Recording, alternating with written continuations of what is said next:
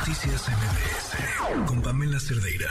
Le agradezco mucho a la maestra Delia Bello, analista del Servicio Sismológico Nacional, que nos acompaña en la línea. Maestra, buenas noches. Hola, buenas noches. ¿Es eh, fuera de lo esperado lo que sucedió en, en Turquía?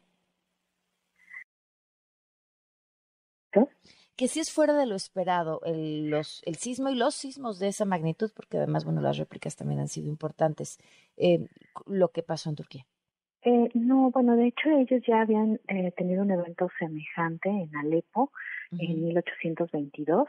Eh, se estima que fue un sismo de magnitud 7.1 que también ocasionó la pérdida de, de varios miles de personas. Okay. Entonces, y bueno, debido a la tectónica de, del lugar, se, se espera que, que ocurriera un, un desastre como este. Claro, y que pueda ocurrir en cualquier otro momento. Ahora, independientemente de eh, la ubicación geográfica con respecto a las placas tectónicas, ¿hay algún otro factor que tenga influencia en los sismos? El sismo fue muy somero, entonces eh, eso ocasionó que, y además fue muy cerca de, de una de las ciudades, ¿no? Entonces eso ocasionó todos estos eh, daños en las estructuras de, del lugar.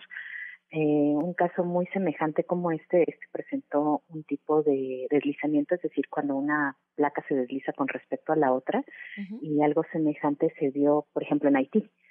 Eh, ya han ocurrido dos eventos de magnitud 7 y 7.1 en Puerto Príncipe y también presentaban este tipo de, mecanismo. Eh, sé porque pareciera que lo preguntamos cada, cada vez que tiembla, ¿no? Si es posible o no eh, predecir que esto va a suceder y sabemos que en realidad pues son, ¿qué? Minutos con los que podemos tener información adelantada que permita a la población en general, depende de donde existan las alertas, eh, tomar medidas, pero estadísticamente en, en esa zona o en zonas como nuestro país, ¿hay datos que nos puedan permitir adivinar cada cuánto sucede un evento de este tamaño? No, hasta el momento no es posible. Aún si están con instalados muchos instrumentos, como ocurre, por ejemplo, en Estados Unidos y con toda la información que ellos tienen, eh, hasta el momento no hay alguna herramienta matemática o algún sensor que nos permita predecir con, con antelación cuándo va a ocurrir el siguiente sismo. Desgraciadamente, por el momento eso no es posible.